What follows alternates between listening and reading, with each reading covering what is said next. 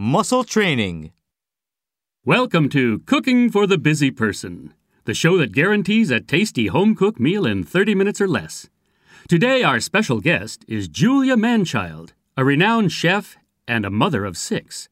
Julia is known for her haute cuisine, but today she's going to show us how she whips up a healthy dinner for her six growing boys in less than 30 minutes. Please give Julia a big hand. Well, Julia, what are you going to make for us today? Roger, I'm going to make sloppy joes. My boys love them. Here's what you need three pounds of ground chuck, one cup of chopped onions, some salt and pepper, six tablespoons of flour, a little Worcestershire sauce and ketchup, two cups of water, and plenty of sandwich rolls. Cook the ground chuck with the onion, salt, and pepper until the beef is brown.